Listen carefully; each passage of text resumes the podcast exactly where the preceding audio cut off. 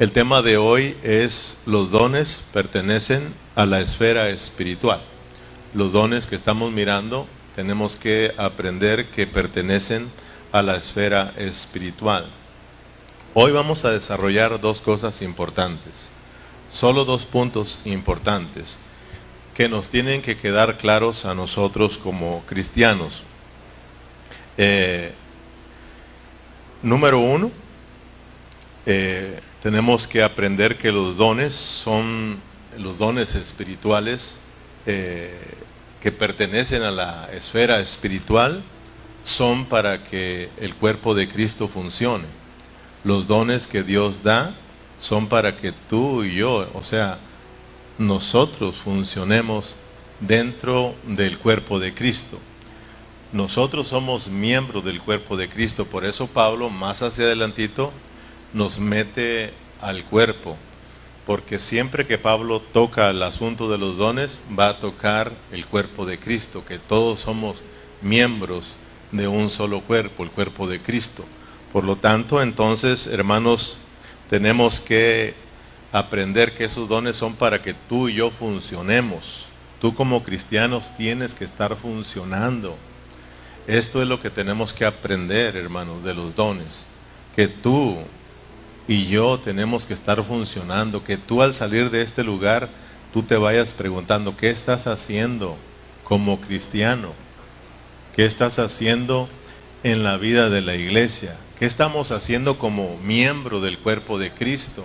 Mira que eh, yo tengo un cuerpo y mi cuerpo está lleno de miembros y estos ahorita están haciendo su función mi boca está haciendo su función, mis manos, uno está sosteniendo el micrófono, qué sé yo, mis ojos, o sea, mis pies me tienen sostenido, o sea, mi cuerpo está funcionando para llevar a, llevar a cabo un propósito. Tú y yo somos el cuerpo de Cristo, por lo tanto, tenemos que estar funcionando.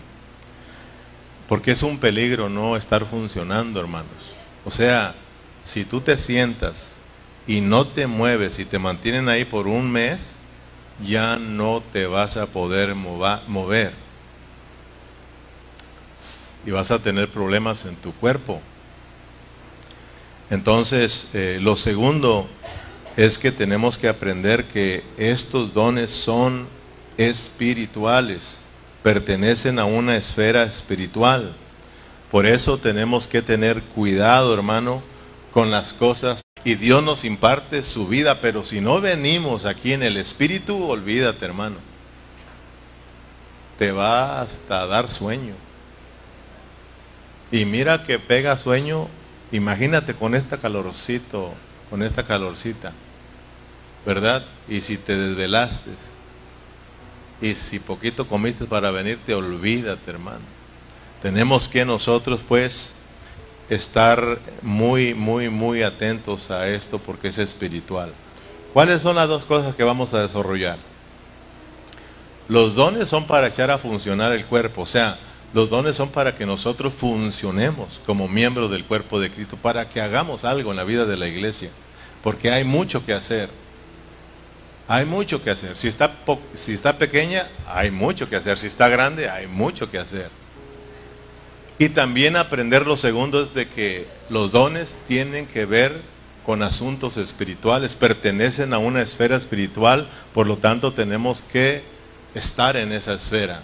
Si no, no vamos a funcionar correctamente. Amén.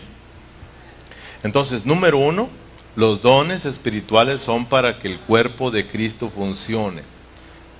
Primero de Corintios capítulo 12, versículo 7, ahí donde estamos estudiando. Todos nosotros somos miembros del cuerpo de Cristo, dicen amén hermanos. Pero como miembros del cuerpo de Cristo tenemos que funcionar, porque el cuerpo de Cristo es un cuerpo que está vivo. Hay gente viva aquí.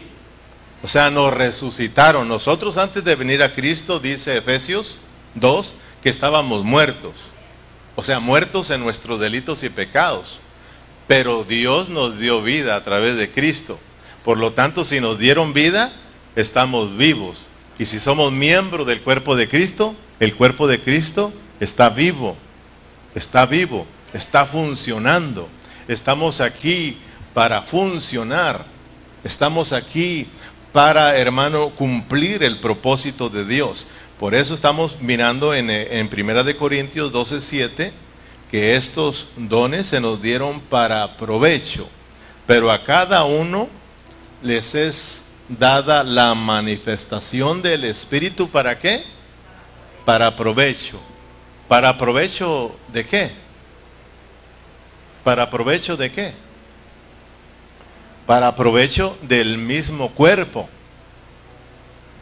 Dios, hermano, nos dio dones, pero estos dones que da el Espíritu son para el provecho no solo de nosotros individualmente, sino que son para provecho de la iglesia, para el provecho del cuerpo de Cristo, para que nosotros funcionemos correctamente. Lo que Dios me ha, me ha dado a mí, porque yo soy un don, de acuerdo a Efesios, soy un don, un regalo que Dios les dio a ustedes.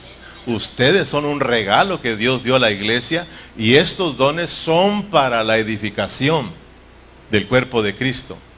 Son para que perfeccionemos a los santos para la obra del ministerio, para la edificación del cuerpo de Cristo, para que sigamos hacia adelante. Amén. Si ustedes recuerdan, aprendimos en el estudio pasado que estos dones están bajo la administración de Dios. O sea, Dios tuvo que pasar por un proceso como Padre, como Hijo y como Espíritu Santo para, hermano, producir su iglesia, para meterse dentro de nosotros y de esa manera producir el cuerpo, su cuerpo, que es la iglesia. Amén, hermanos. Pero somos un cuerpo que debe de estar funcionando, porque somos un cuerpo vivo. Versículo 4 y versículo 6, 4, 5 y 6, de ahí mismo del capítulo 12. Ahora bien, hay diversidad de dones pero el Espíritu es el mismo. Hay diversidad de ministerios, pero el Señor es el mismo. Hay diversidad de operaciones, pero Dios que hace todas las cosas en todos es el mismo. Esta es la administración. Los dones están, hermano, de acuerdo a la administración de Dios. Dios pasó por un proceso, Padre, Hijo y Espíritu Santo, para darse como vida para producir su cuerpo, su iglesia, y ésta esté funcionando. Amén. Entonces miremos que dice que los dones los da el Espíritu. Ahora bien, hay diversidad de dones, pero el Espíritu es el mismo. ¿Ok? Los dones son espirituales. Dice que estos son los dones para que el Señor haga funcionar. Por eso dice y hay diversidad de ministerios, pero el Señor es el mismo. Cuando se habla de ministerios, se habla de una función, se habla de un servicio. El ministerio de la alabanza, el ministerio de la predicación del Evangelio, de la enseñanza. Amén. Entonces hablamos de un servicio, el ministerio de un servicio. El Señor es para que haga funcionar y luego dice que el Padre o de a Dios dice que eh, es el que hace todas las cosas. Y hay diversidad de operaciones. Dios es el que es el que hace operar todas las cosas. Pero Dios que hace todas las cosas en todos, Él es el mismo. Fíjese cómo trabaja. Esto es precioso, hermanos. Entonces, Pablo cuando habló de los dones, porque a veces la gente se enfoca mucho en los dones y habla mucho de los dones, pero se les olvida lo esencial, que es el cuerpo que esté funcionando. Amén, hermanos. Porque si usted lee o si ya leyó el capítulo 12, se va a dar cuenta que Pablo habla más del cuerpo de Cristo que de los dones. Ahí hay más versículos que hablan más del cuerpo de Cristo, porque el cuerpo de Cristo es algo muy importante. Es más, es el deseo de Dios, es la meta de Dios, la edificación del cuerpo de Cristo. Versículo 8. Por eso se habla de que tenemos que orar para que Dios nos dé un espíritu de sabiduría y de revelación. Cuando hablamos de sabiduría, estamos hablando de que Dios te hable, de que Dios se te muestre, de que Dios se te revele. Cuando Dios a mí se me revela en mi espíritu, porque tiene que ver con el espíritu, la revelación no viene en tu mente. Ahí en tu mente está el conocimiento. Primero está la revelación en nuestro espíritu y esa revelación en nuestro espíritu te alumbra tu entendimiento para que conozcas cuál es el deseo de Dios, para que conozcas a Dios y te enamores de Dios. Por eso hay que orar que Dios se nos revele nuestro espíritu, que Dios corra el velo y mires qué hay detrás de ahí. Y tú le hagas wow porque viene un conocer de Dios y eso te hace abrazarlo de Dios, eso te hace enamorarte de Dios. Te vuelves loco, hermano.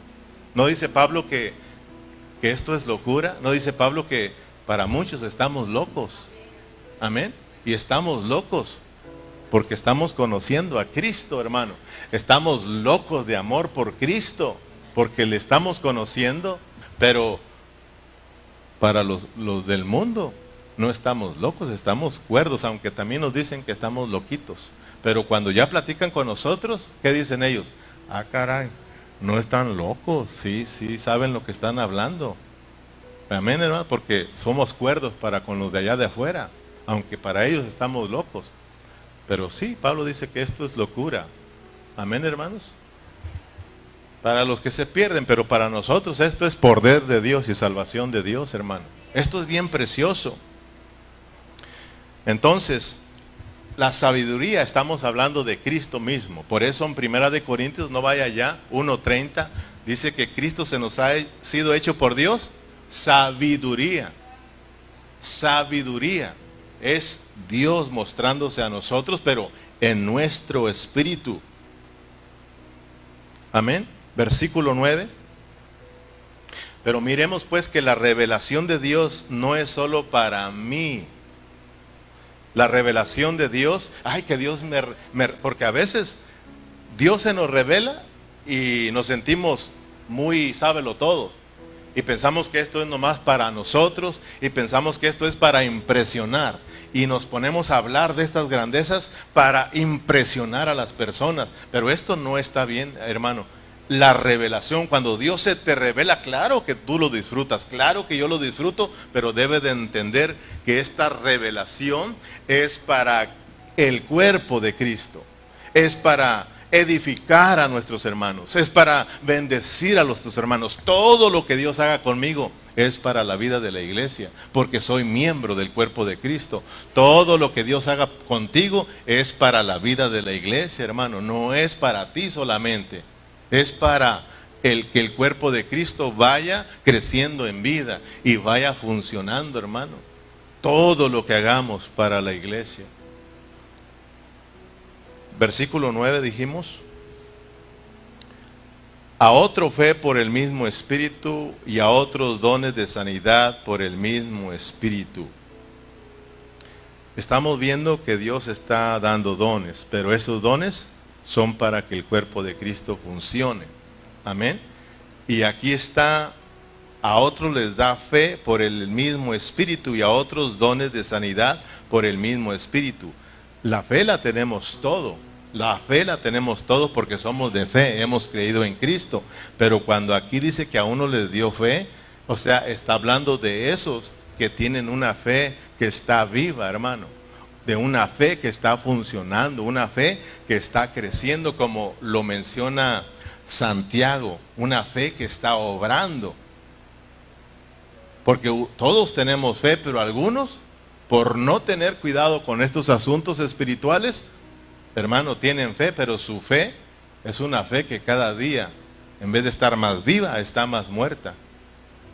Porque sus obras dicen otras cosas.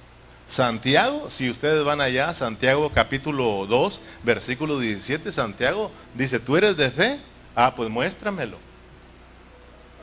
Muéstramelo si eres de fe. Porque la fe es para que obremos. O sea, la, nosotros no somos salvos por obras, ya sabemos. Nosotros somos salvos por fe, pero como somos salvos y estamos vivos, nosotros debemos de estar obrando de acuerdo a esa fe. Amén. En Santiago capítulo 2, versículo 17. Santiago 2, 17. Mire lo que dice. Así también la fe, si no tiene obras, es muerta en sí misma. La fe que no tiene obras es muerta en sí. ¿Usted tiene fe, hermano? ¿Ustedes son de fe? ¿Qué, está haciendo? Tiene que estar haciendo usted algo.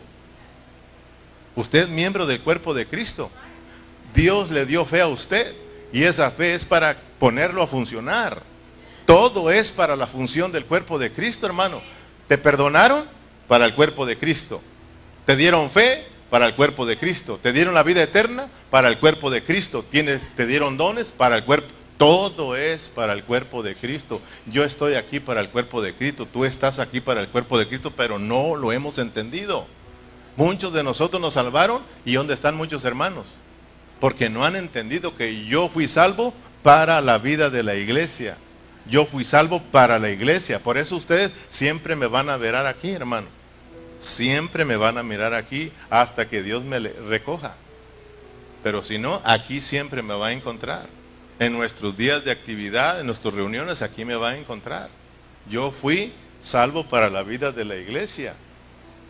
A veces le pregunto, ¿y por qué tanta iglesia? Porque para eso fuimos salvos, para estar aquí en la iglesia y funcionar dentro de la iglesia. Porque aquí en la iglesia es donde usted se va a salvar. Allá afuera nadie se va a salvar, solo en la iglesia. Porque aquí está la salvación, hermano.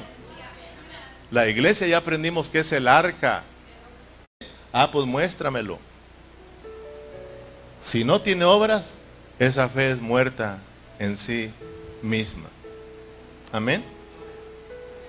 Entonces todos los dones que Dios nos da son para qué, hermanos? Para que funcione. Diga, para que funcionemos. Yo quisiera que esos dos puntos te los lleves bien en claro. Número uno, los dones son para que funcionemos, para que estemos haciendo algo. Por eso te decía que tú al salir en esta tarde digas, ¿qué estoy haciendo? ¿Te das cuenta que hay mucho trabajar? Jorge ya está agarrando la onda. Fíjate, entrando ya sabe que hay jale aquí, ¿sí o no? Hay jale aquí, hermano. Si tú no estás jalando aquí, pues no, no estás entendiendo todavía. Por eso tenemos que entender estos asuntos, hermano. Fíjate que los corintios tienen problemas. Los corintios, hermano, están siendo desviados de Cristo. Los corintios son la iglesia de Dios, pero es una iglesia que no está agradando a Dios. No está agradando a Dios. Y Pablo lo que está haciendo es regresarlo nuevamente a Cristo trayendo el remedio para todos esos problemas que ellos tienen y el remedio es el Cristo crucificado, es la vida misma de Cristo, hermano. Y eso es lo que necesitamos muchos de nosotros, experimentar al Cristo crucificado y experimentar la vida de Cristo. Muchos de nuestros problemas espirituales son debido a que nosotros no disfrutamos ese Cristo crucificado y no estamos disfrutando la vida de Cristo.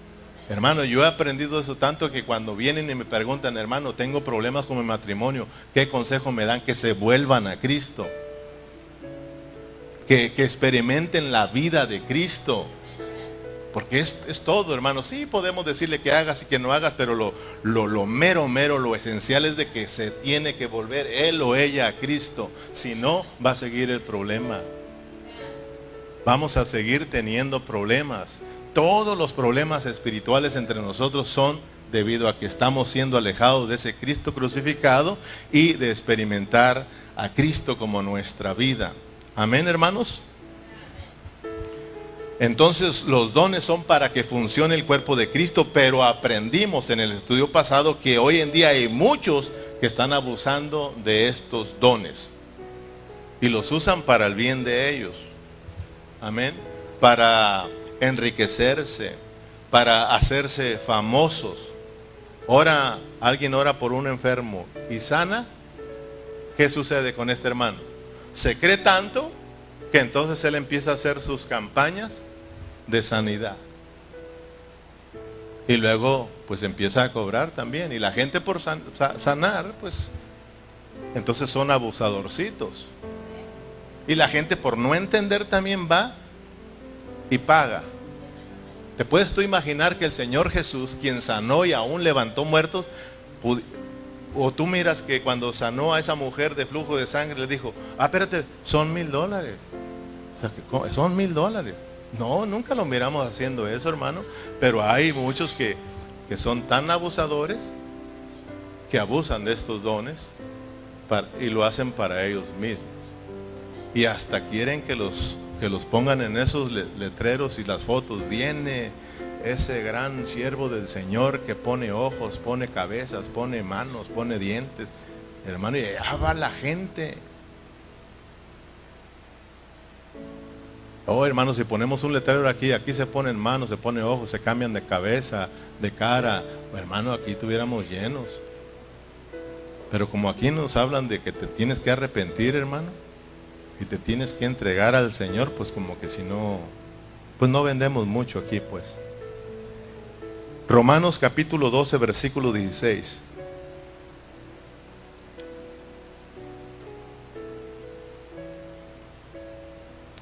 Muchos, muchos predicadores, ustedes los han mirado, que cuando están predicando dicen, el Señor dice, ¿sí o no? O el Señor me está hablando y dice que te va a bendecir como no te imaginas. Al a los pastores, cuando traen un predicador, a los pastores son los primeros hermano pastor, Dios te va a bendecir. Y puro de eso se oye. Muy pocos son los que te dicen, hermano, arrepiéntete. Convierte. Muy pocos son como los, los profetas como mi, mi, mi, Micaías, Micaías, algo así, ¿verdad? Miqueas o Micaías. ¿Quién sabe? Pero era un profeta que ese profetizaba no como todos de que Dios te va a bendecir, te va a prosperar. Él le dijo a un rey, vas a perder la guerra. Y el rey dijo, échenlo en la cárcel, siempre me, me profetizan mal esto.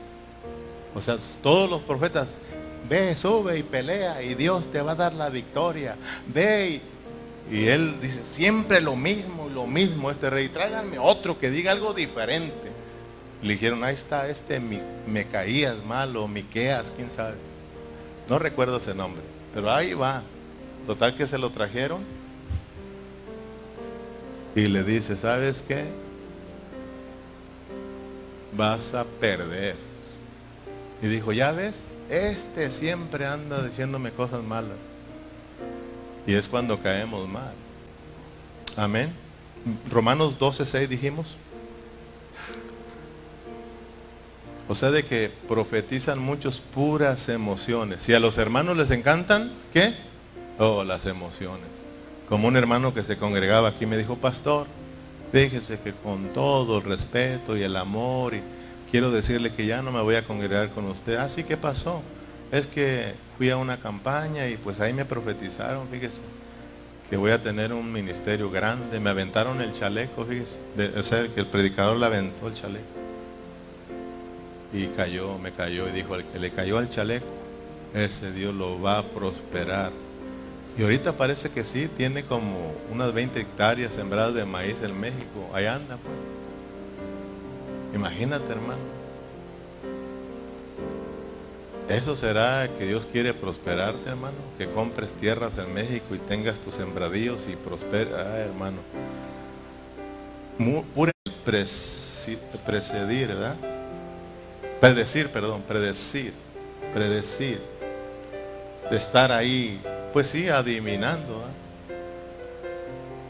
Muchos adivinos, adivinando a ver si pega o no pega la profecía. Puras emociones, hermano. Y cuando Dios te habla, cuando ese hablar viene por la fe, o sea, ese es Dios, hermano. Y van a suceder las cosas. Hay tan, tantas cosas bonitas que A veces, como te digo, hablamos y no caemos bien porque hablamos de parte de Dios y vamos a hablar cosas que no le agradan al, oído del hombre, pero es palabra de Dios. Ha habido cosas bonitas también que Dios me ha hablado vas a orar y vas a sanar. Y también vas a orar y se va a morir. Así de sencillo, hermano. Yo he ido a orar y le digo a mi esposa, oremos por la familia porque este ya está más muerto que vivo, se va a ir. Pero cuando es Dios, cuando no, nos movemos en nuestras emociones. Entonces, profetizar en el Nuevo Testamento se refiere más a hablar de parte de Dios, a hablar de parte de Dios, o hablar la palabra de Dios, o predicar la palabra. Eso es profetizar. Por ejemplo, ahorita yo les estoy profetizando, porque yo les estoy hablando palabra de Dios. En 1 de Corintios 14, 5, Pablo lo aclara. Dice, 1 de Corintios brinca el capítulo 14, versículo 15, dice, así que quisiera que todos vosotros hablasen en lenguas, pero más que profeticéis, porque mayor es el que profetiza que el que habla en lenguas, a no ser que las interprete para que la iglesia reciba edificación. ¿Sí te das cuenta? Por ejemplo, se usa se usa mucho ahorita el hablar en lenguas. Vas a una iglesia y más esas pentecostales. ¿Vas, hermano? No, hombre, se suelta Ramba, saca la bazuca, anda y se suelta, hermano, Cuca manda aquí. Y bueno, y si manda aquí, imagínate, no manda en la casa. Entonces, y se, se suelta eso, hermano. Pero si te fijas, son emociones. Pablo dice, está bien que hablen en lenguas, pero Pablo dice, yo quisiera que todos profetizaran mejor, porque el profetizar es más elevado que el hablar en lenguas. ¿Y qué es lo que abraza al cristiano hoy en día? ¿Por qué Pablo dice que es mejor profetizar que hablar en lenguas? Él lo aclara. Él dice, porque el hablar en lenguas solo te, te beneficia a ti. El hablar en lenguas es para que tú, tú y Dios se comuniquen. Pero si alguien quiere que la iglesia sea edificada con mi hablar en lenguas, entonces que alguien se levante y, interprete para que la iglesia también sea bendecida. Si no, si yo voy a estar hablando en lenguas aquí, solo, entonces hágalo en su casa, dice Pablo. Pero si alguien va a hablar aquí, que alguien interprete, ay, no se vuelvan locos todos hablando al mismo tiempo, unos dos nada más y ya. Y que otro, que otro interprete para que todos salgan bendecidos. Porque aquí no se trata de uno nada más, sino de que todos seamos bendecidos. Amén, hermano. Tú estás aquí para bendecir a los demás. Tienes que, yo voy a la iglesia para bendecir a mis hermanos. Si el dormirte aquí bendice a los demás, pues duérmete, hermano. Pero yo no creo, eso desanima, hermano. El venir aquí, estar tú ahí sin aplaudir y sin cantar, ¿crees que eso bendice a los hermanos, pues estate así, hermano, pero no creo que eso bendiga a los hermanos. Tenemos que estar gozándonos, porque venimos para gozarnos. Esta es una fiesta de Dios, hermano. Qué triste es de que cuando vamos a una fiesta de un hombre aquí en la tierra, todos nos gozamos y gritamos, festejamos, cantamos, aplaudimos, y en la iglesia que es la fiesta para el mero mero, la fiesta para Dios, estamos aburridos, hermano. ¿Por qué? Ahorita vas a ver por qué porque esto es un asunto espiritual. ¿Y cómo nos cuesta entender eso, hermano? Quisiera que todos profetizaran. Es mejor, dice Pablo, yo quisiera que todos hablaran la palabra. Yo quisiera que todos hablaran la palabra, hablaran de parte de Dios y eso va a bendecir. Cuán importante es de que todos hablemos la palabra del Señor, hermano. Amén. Número uno, entonces los dones son para qué? Para que funcione el cuerpo de Cristo. Amén. Como te decía al principio, cada uno de nosotros tenemos un don. Tenemos un don que Dios nos ha dado. Y ese don es para que tú funciones. Yo quiero, yo creo que cada uno sabemos hacer algo. Y por eso todos merecemos respeto. Tú me tienes que respetar a mí, Abel, y yo te respeto a ti, porque tú sabes hacer unas cosas que yo no sé hacer, pero tú también sabes que yo sé hacer unas cosas que tú no sabes hacer. Por eso se merece uno respetarse. Y nadie se tiene que sentir mejor que el otro. Eh, eh, tenemos que aprender a respetarse. Yo no me voy a sentir más porque estoy predicando y usted anda, anda barriendo el local, no, porque ese es un don. Ese es un don que Dios dio para servir, hermano. Cuando yo miro a Tacho, hermano, allí yo digo, gracias Señor por este don que tú diste. Amén o no amén.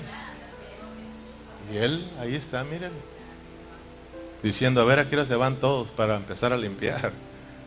Pero ir ahí está, hermano, limpiando. Usted lo mira sirviendo, sirviendo, a ver qué hace. Tal vez no puede aquí predicar, pero él puede servir allá, hermano.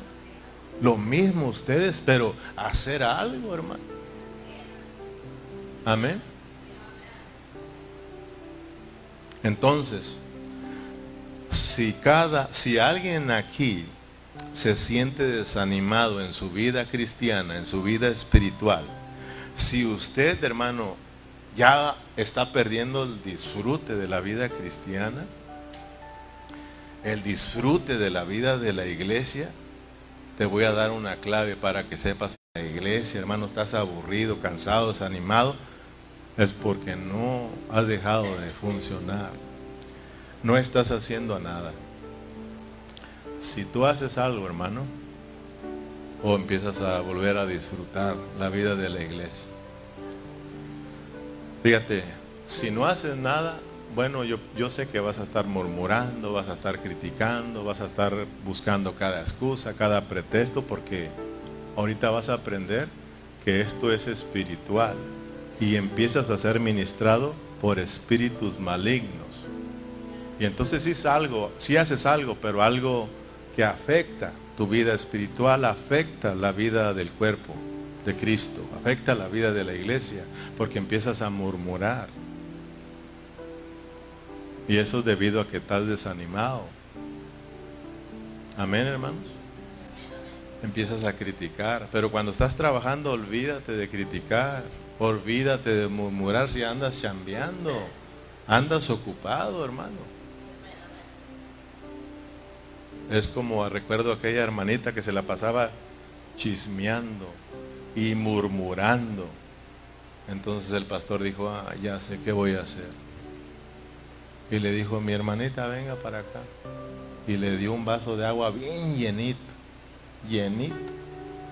Y le dijo, mi hermanita, quiero que cuando yo esté predicando, es más desde que entre de la iglesia, desde que llegue, haya o no haya gente, agarra este vasito y se me pone a dar la vuelta por todo el santuario, por todo aquí.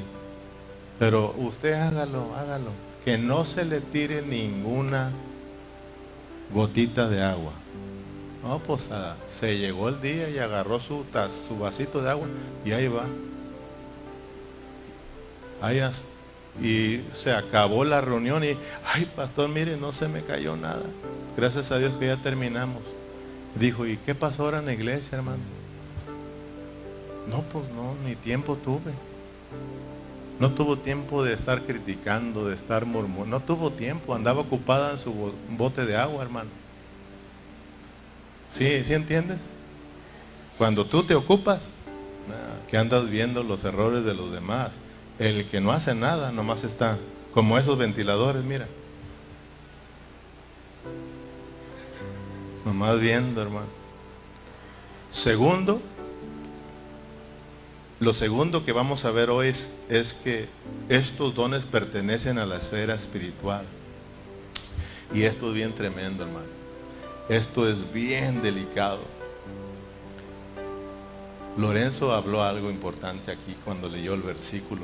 Que entendamos que estos asuntos son espirituales, hermano. O sea, ya aprendimos en el seminario que nosotros somos seres espirituales, ¿sí o no, hermano? Somos seres espirituales, pero solo estamos detenidos por un tiempo en este cuerpo. Este, este cuerpo es de aquí, de abajo. Este cuerpo no es de arriba. Por eso este cuerpo no puede heredar el reino de Dios. Amén. Por eso nos, nos tienen que sacar de este cuerpo y nos tienen que dar otro cuerpo. Si nosotros entendemos cuando se nos muere un cristiano, claro que nos duele y lloramos porque estuvimos con él, ¿verdad? Eh, y tuvimos contacto mediante ese cuerpo. Pero tenemos por el otro lado que alegrarnos, porque ese hermano ya se salió. Bueno, si fue victorioso, salió ese cuerpo para regresar a su estado original. Si no, pues ya sabemos que tiene que ir a una disciplina hasta que dé la medida. Pero este cuerpo lo tenemos aquí nada más para 80 años, 90 años. ¿Verdad? Son 70 años lo normal, dice la palabra. Si tú andas cortito de los 70, pues ya sabes. Pero si eres un buen hijo, 80 o 90, lo que Dios quiera te da. Pero 70 los normales, los que son fuertes, pues 80. Los que son buenos hijos, más años. Pero este cuerpo es de aquí, de la tierra. Entonces mira, mira bien. Los dones pertenecen a la esfera espiritual. Tú eres espiritual. Pero estamos detenidos en este cuerpo que es de aquí, de abajo. Entonces nosotros, por no entender, nosotros nos enfocamos más en lo de aquí, de abajo, que en lo de arriba. Ese es el asunto. Por ejemplo, ¿tú en qué estás ocupado ahorita? Yo estoy arriba, hermano. Yo estoy arriba, en lo espiritual.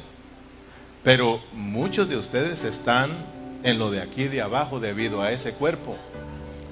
Y es por eso que se te hace pesado este asunto.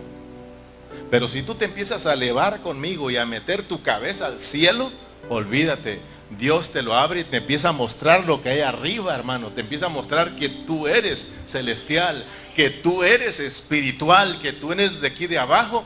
Y esto te emociona, hermano. De lo contrario, si no, esto te aburre. ¿Sí o no, hermano? Uno tiene que estar orando aquí, hermano, sentado orando, Señor Jesús, Señor Jesús, sálvame, Señor Jesús, ayúdame, Señor Jesús, ayúdame, ayúdame, ayúdame.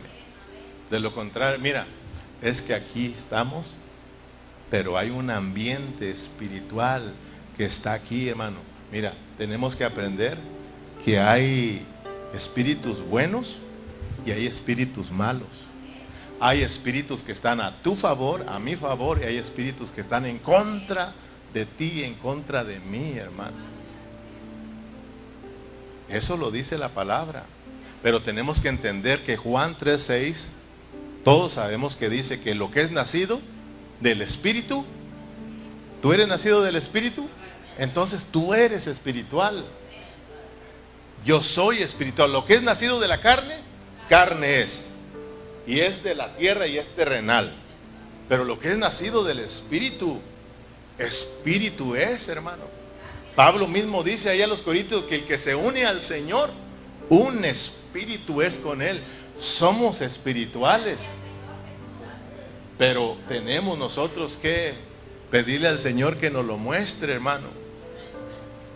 Amén. O sea, si somos espirituales, pertenecemos a la esfera espiritual, a la esfera espiritual de Dios renal, entonces los espíritus malignos se aprovechan y empiezan a atacar tu mente. Es más, son tan tremendos que hasta te dicen, duérmete, duérmase mi niño, duerme. Y con la colita ahí los demonios. Y tú. Y les haces caso y te entran. ¿A poco no le pega el sueño más duro aquí? Pero fíjense qué casualidad, que tan pronto digo, hermanos, terminamos. El demonio dijo, ya, logramos lo que queríamos, distraerlo. Ya te dejan y ya. Y si te fijas que ni te puedes dormir, estás más pero en la iglesia eras el que no podías despertar, hermano. Si no tenemos, mira hermano, tenemos que estar ahí. Fíjate que a mí me sucedía eso. Pero hasta que Dios me abrió los, me abrió los ojos, yo tuve que pedirle perdón a Dios. Y desde ahí, hermano, pero siempre estoy ahí, ayúdame, Señor. Esto es espiritual y tengo que estar allá arriba. Allá arriba no hay tiempo. Allá arriba no hay tiempo. ¿Lo aprendiste o no, hermano? Aquí abajo, aquí sí hay tiempo, por eso hay que correrle, hermano. Efesios 6, 12.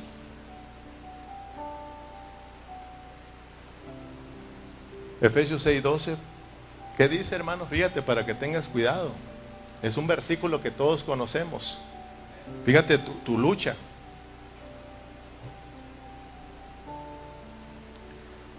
Porque no tenemos lucha contra sangre y carne, sino contra principados, contra potestades, contra los gobernadores de las tinieblas de este siglo, contra huestes espirituales de maldad en, los, en las regiones celestiales. Hay una esfera, hermano.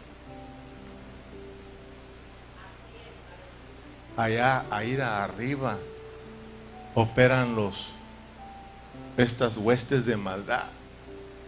Pero allá arriba están los que están a nuestro favor.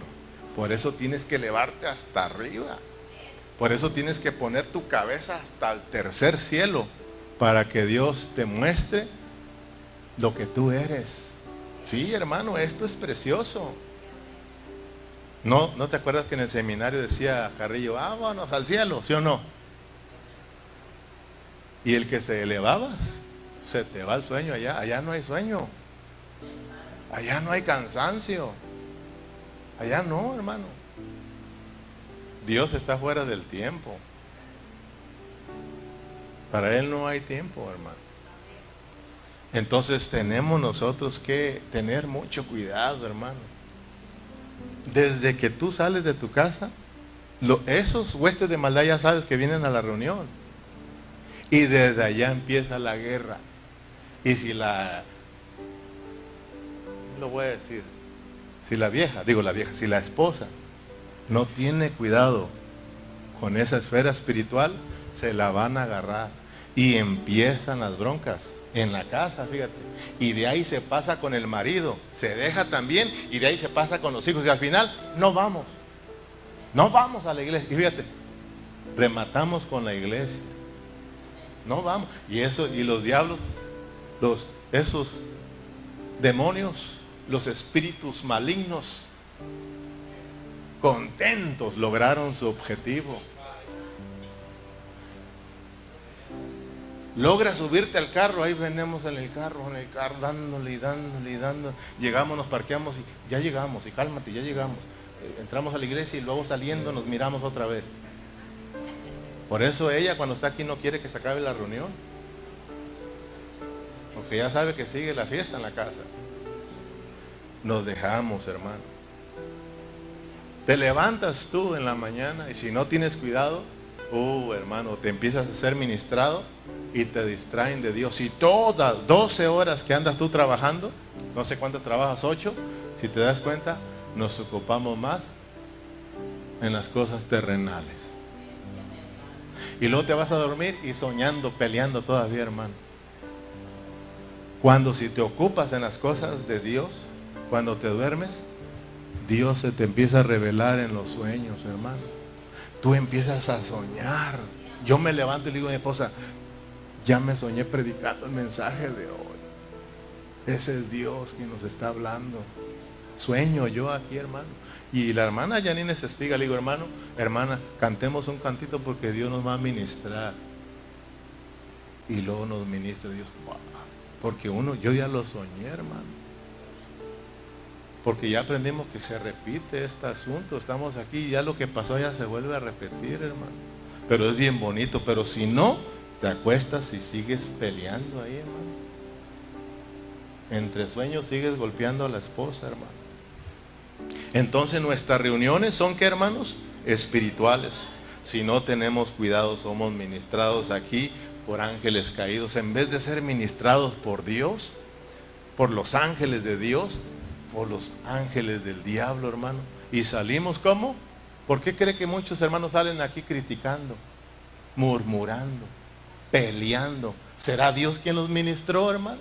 No, fue el mismo diablo. Tenemos que tener cuidado, hermano. Estas reuniones son espirituales, son para que vengamos en el espíritu. Por eso dice Pablo, tenemos que ser guiados en el Espíritu, tenemos que estar ocupados en el Espíritu, tenemos que poner la mente en el Espíritu porque ahí está la vida, ahí está la victoria. Amén. Entonces, fíjese, si nosotros no tenemos cuidado nos va a pasar lo del, lo del siervo del profeta Eliseo. Eh, con esto termino. Eh, cuando nosotros eh, no estamos en el espíritu, nos desanimamos rápidamente. Miramos cositas y nos desanimamos rápidamente. Yo he aprendido, fíjate, por ejemplo, si hay cinco hermanos aquí, yo vengo con el mismo ánimo, porque vengo en el espíritu. Y yo en Primera de Corintios y ahí cerramos.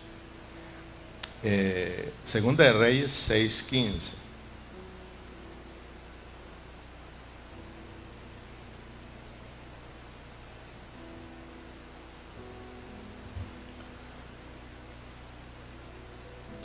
Dice, y se levantó de mañana y salió él, y salió el que servía al varón de Dios. Y aquí el ejército que tenía sitiada la ciudad con gente de a caballo y carros. Entonces su criado le dijo, oh Señor mío, ¿qué haremos? Tú lo lees en tu casa para que te des cuenta que están siguiendo al profeta Eliseo, los asirios. El rey de Asiria está en busca, porque este estaba ayudando a otro rey para que guerreara a los asirios. Y dijo, ok, vamos tras él. Y ya lo encontraron, porque alguien le dijo, allá está. Y ya está acorralado. Salió de mañana el siervo y miró el ejército, fíjate, miró el ejército, se metió, Señor, estamos rodeados, ¿qué vamos a hacer? Y el, el, el, varón de Dios, fíjate, cuando tú tienes tu cabeza arriba y cuando tú entiendes los asuntos espirituales, no te da temor. O sea, hermano, salió y él sí sabía que lo andaban buscando, pero si tú lo lees, él le dice, mira, voltea hacia arriba, no mires ahí a tu alrededor porque te vas a sentir derrotado. Acuérdate que nosotros estamos arriba. Súbete arriba, mete tu cabeza arriba. Es más, le dice, ora y le dice, Dios, muéstrale a Él quiénes somos. Muéstrale a Él quién está con nosotros.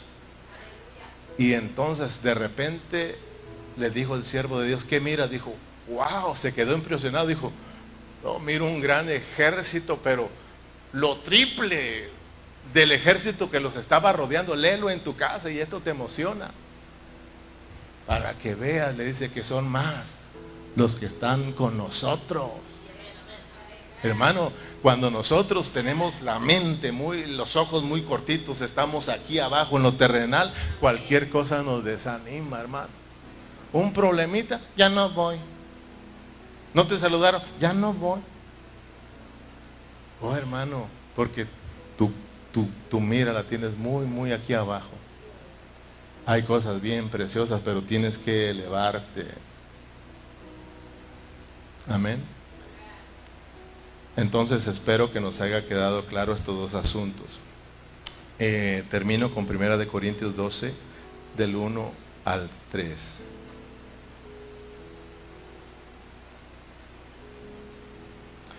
No quiero, hermanos, fíjate bien, no quiero, hermanos, que ignoréis. Esto no lo ignores, hermano. Porque a veces somos muy buenos para qué, hermanos? O sea, lo ignoramos. Dios nos habla, nos entra por aquí, rápido nos sale por el otro, se nos olvida. Y, ignoramos las cosas de Dios. Pablo le dice, no, no quiero que ignoréis, hermanos, acerca de los dones espirituales. Sabéis que cuando eras gentiles se os arrastraba llevándoos como se os lleva a los ídolos mudos. Por tanto, os hago saber que nadie que hable por el Espíritu de Dios llama anatema a Jesús. Y nadie puede llamar a Jesús Señor, sino por el Espíritu Santo. Pablo les está diciendo, hey Corintios, Ustedes antes de venir a Cristo, acuérdense que eran gentiles. Y como gentiles eran arrastrados por los ídolos mudos. Ustedes no hablaban bien de Dios. Ustedes no se expresaban bien de Dios. Ustedes hablaban mal de Dios. Pero ahora tienen el espíritu. Ahora son espirituales. Por lo tanto, nadie puede llamar al Señor Jesús si no es por el espíritu. Corintios, ustedes están vivos. Ya fueron rescatados de los ídolos mudos. Ahora han sido salvos, tienen el Espíritu Santo, son de Cristo y ahora están vivos, pueden hablar, pueden hablar. Hablen, Corintios, hablen, expreses en bien de Dios, de Cristo, hermano. Hermano, ¿cómo estábamos nosotros antes de venir a Cristo? No estábamos mudos. Íbamos a la iglesia y